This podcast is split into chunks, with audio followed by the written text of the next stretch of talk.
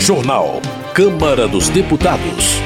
Bancada feminina seleciona projetos prioritários para votação no mês da mulher. Deputados defendem criação de CPI para investigar exploração sexual infantil. Projeto que garante decisão favorável ao réu quando houver empate nos julgamentos vai à sanção. Boa noite. O plenário da Câmara concluiu a votação do projeto de lei que favorece o réu quando o julgamento terminar empatado em casos penais. O repórter Antônio Vital acompanhou a votação. A Câmara dos Deputados concluiu a aprovação de projeto que prevê decisão favorável ao réu quando houver empate nos julgamentos em casos penais ou de processo penal, ou seja, quando se tratar de recursos ou do cumprimento da pena. A proposta também garante a concessão de habeas corpus de ofício pelo juiz ou tribunal, ou seja, mesmo que o juiz ou tribunal não tenham sido provocados pelas partes. Esse habeas corpus, de acordo com a proposta, poderá ser concedido quando o juiz ou tribunal verificarem no curso de qualquer processo judicial que alguém sofre ameaças de violência ou de prisão. O projeto apresentado pelo deputado Rubens Pereira Júnior, do PT do Maranhão, foi aprovado pela Câmara no ano passado e depois foi alterado pelo Senado. Os senadores incluíram um dispositivo que prevê a suspensão do processo em caso de empate até que haja um voto de desempate. Isso valeria para ações no Supremo Tribunal Federal ou no Superior Tribunal de Justiça. Os senadores previram ainda que, se um empate ocorrer por motivo de afastamento do magistrado por período superior a três meses, seria convocado substituto legal. A exceção seria em caso de habeas corpus, quando o empate favorece a defesa, como já acontece hoje.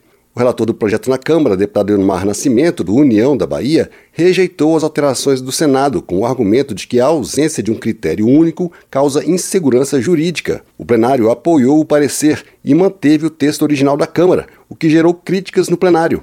O deputado Gilson Marques, do Novo de Santa Catarina, defendeu as alterações feitas pelos senadores. O texto da Câmara, ele diz o seguinte: empatou, imediatamente é indúbio pro réu. Favorece a pessoa que está sendo processada. O Senado disse o seguinte: não, isso vai beneficiar bandido. E o Senado, inteligentemente, fez o seguinte: espera, espera o ministro voltar de férias. Chama o juiz do tribunal. Ah, mas diz o relator, é um perigo. A insegurança jurídica, a demora desses dois, três mais. O perigo é um bandido solto. O projeto foi apresentado com a justificativa de que a Constituição garante a chamada presunção de inocência, ou seja, a absolvição do réu quando não houver provas suficientes para determinar sua culpa.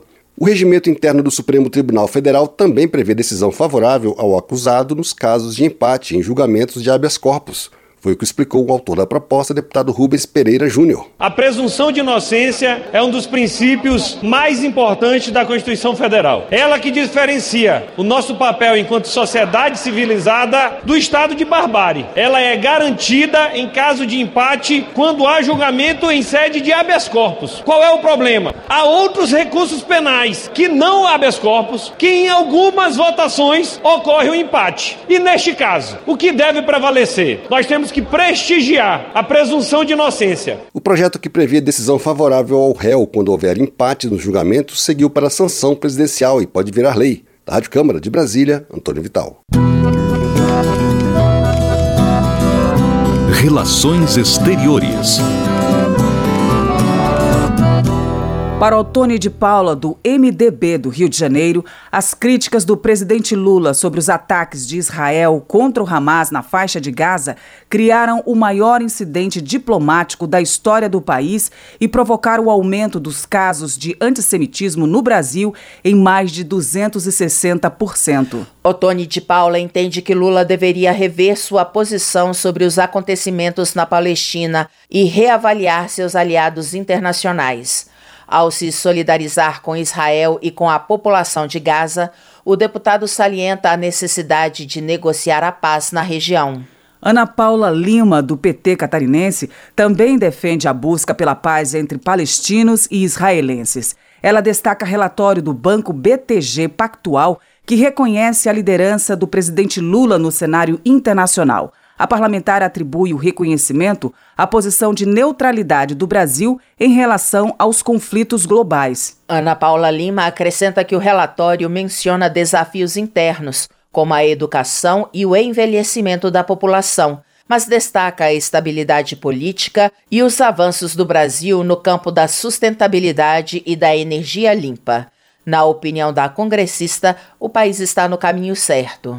Carlos Jordi, do PL do Rio de Janeiro, repercute matéria publicada na imprensa de que o governo federal estaria pressionando parlamentares da base a retirarem suas assinaturas do pedido de impeachment do presidente Lula sob ameaça de cortes de cargos e emendas. Carlos Jordi avalia que o mundo assistiu estarrecido às falas absurdas de Lula comparando Israel ao regime nazista de Hitler, o que motivou a apresentação do pedido de impeachment.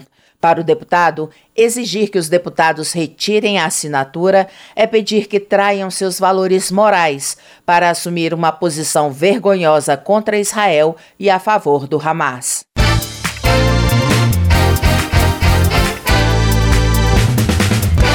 A Câmara dos Deputados aprovou três acordos internacionais do Brasil com outros países nas áreas de previdência, educação e comércio. O repórter Antônio Vital acompanhou a votação. Um dos acordos trata de cooperação educacional com a Mongólia. Assinado em 2015, o texto permite o intercâmbio de professores e estudantes entre os dois países, inclusive a concessão de bolsas de estudo. Todos os três acordos foram aprovados de maneira simbólica pelo plenário, sem votos contrários. A cooperação educacional com outros países foi defendida pela deputada Adriana Ventura, do Novo de São Paulo. Esse acordo o primeiro acordo Brasil-Mongólia, é um acordo internacional de cooperação educacional. Então, cooperação educacional, primeiro, é louvável, qualquer acordo que traga educação no centro. A gente está privilegiando o quê? Trocas de experiências educacionais, trocas de técnicas pedagógicas, troca de material didático, troca de boas práticas. Então, todo acordo educacional é louvável louvável. Também foi aprovado o texto de acordo sobre previdência social entre o Brasil e a Bulgária, assinado em 2016. O objetivo é permitir que trabalhadores que migrarem de um país para o outro possam usar o tempo de contribuição já paga no país de origem para receber aposentadoria e outros benefícios no país de destino. Para a deputada Érica Cocai, do PT do Distrito Federal, é uma questão de justiça. Isso é absolutamente fundamental, porque ele estabelece segurança social no que diz respeito aos fluxos migratórios entre os dois países. Nós temos volta de 400 brasileiros. Na Bulgária, 25% crianças e adolescentes. Então, portanto, nós estamos assegurando que aquele tempo que a pessoa contribuiu para o sistema previdenciário de cada um dos países possa ser considerado. Então, acho que é extremamente justo. O terceiro acordo aprovado prevê a cooperação econômica e comercial entre o Brasil e o Catar. O acordo foi assinado em 2010 e define medidas para facilitar as exportações e importações de produtos industriais e agrícolas, bem como ações conjuntas em áreas como indústria e energia. Os três acordos foram enviados para análise do Senado. Eles passam a valer depois de aprovados pelas duas casas do Congresso. Da Rádio Câmara de Brasília, Antônio Vital. Agricultura.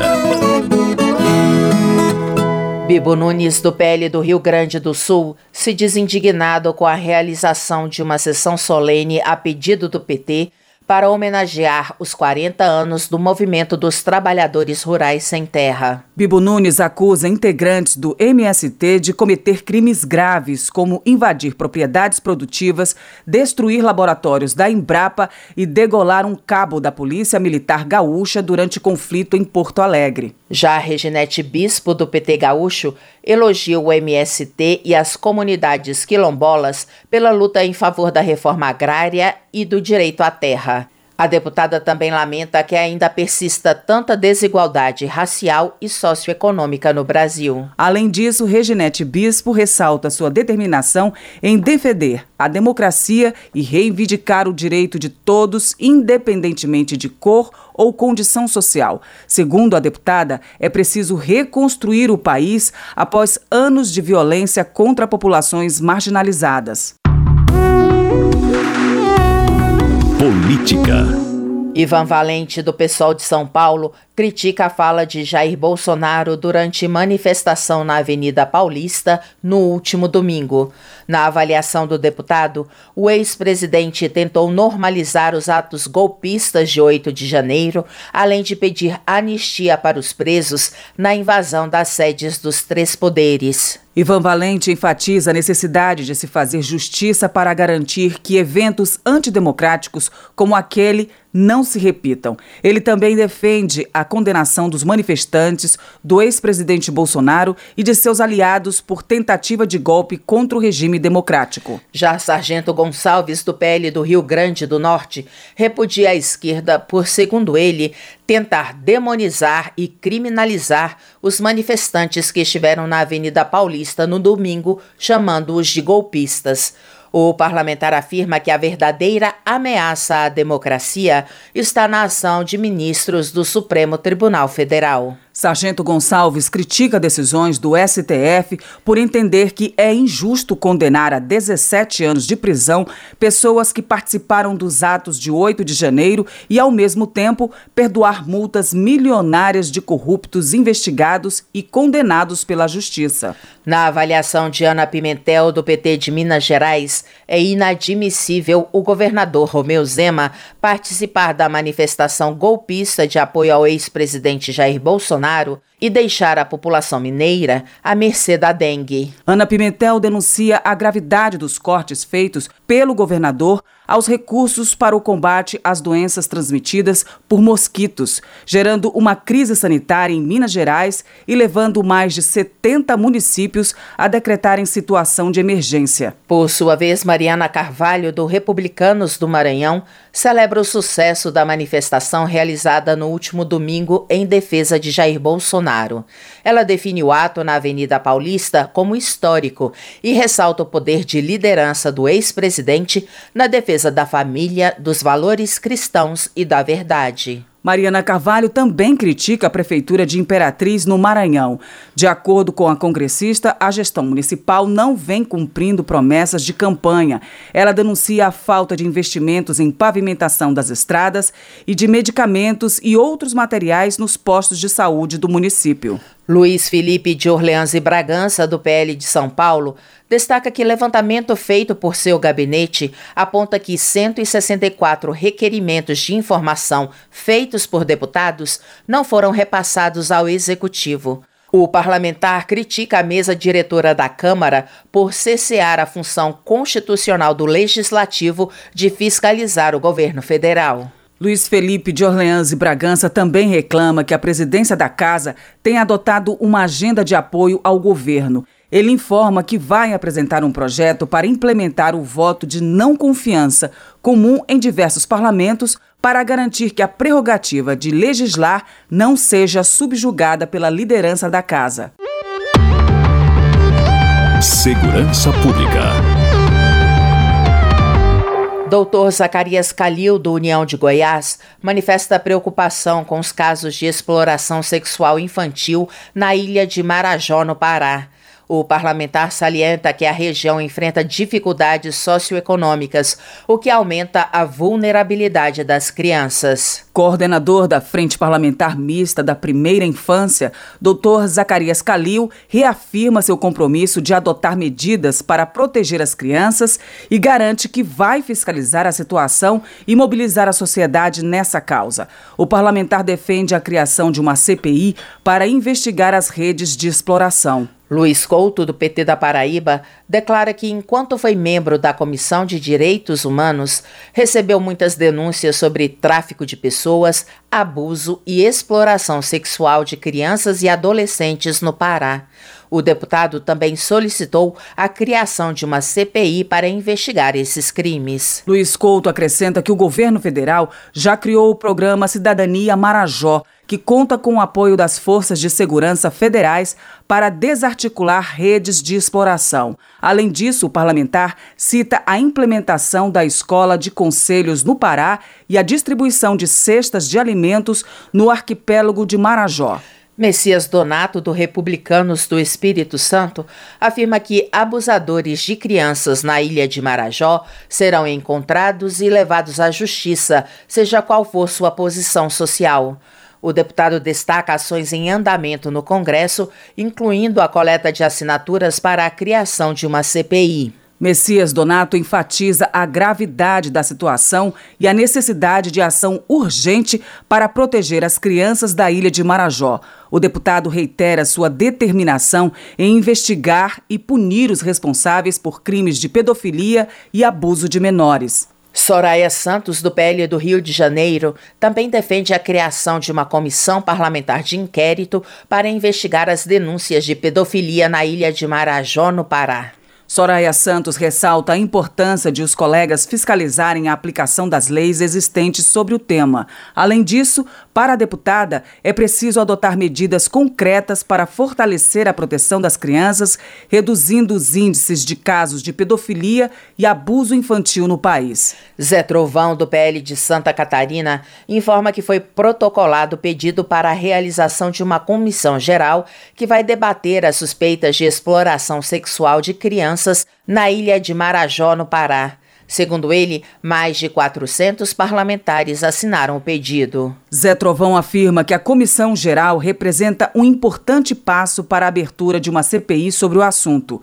Ele espera que, em breve, os responsáveis pela organização criminosa que corrompe crianças e adolescentes sejam identificados e punidos. Pedro Czai, do PT de Santa Catarina, manifesta apoio à nota emitida pelo Ministério dos Direitos Humanos e da Cidadania na qual o governo se diz ciente e se pronuncia sobre as denúncias de exploração infantil e sexual na ilha de Marajó, no Pará. Pedro Kizai lembra que desde maio de 2023 a região é amparada pelo programa Cidadania Marajó, que tem o objetivo de combater situações de abuso e exploração sexual de crianças e adolescentes, promovendo os direitos humanos e garantindo o acesso da população local às políticas públicas sobre o tema. Votação. No mês da mulher, a bancada feminina da Câmara listou projetos que considera prioritários para votar no plenário da Casa. Os temas incluem combate à violência psicológica, licença maternidade para atletas e direitos para mulheres com câncer. A reportagem é de Luiz Cláudio Canuto. A bancada feminina discute as prioridades entre 66 propostas para votação em março, mês da mulher.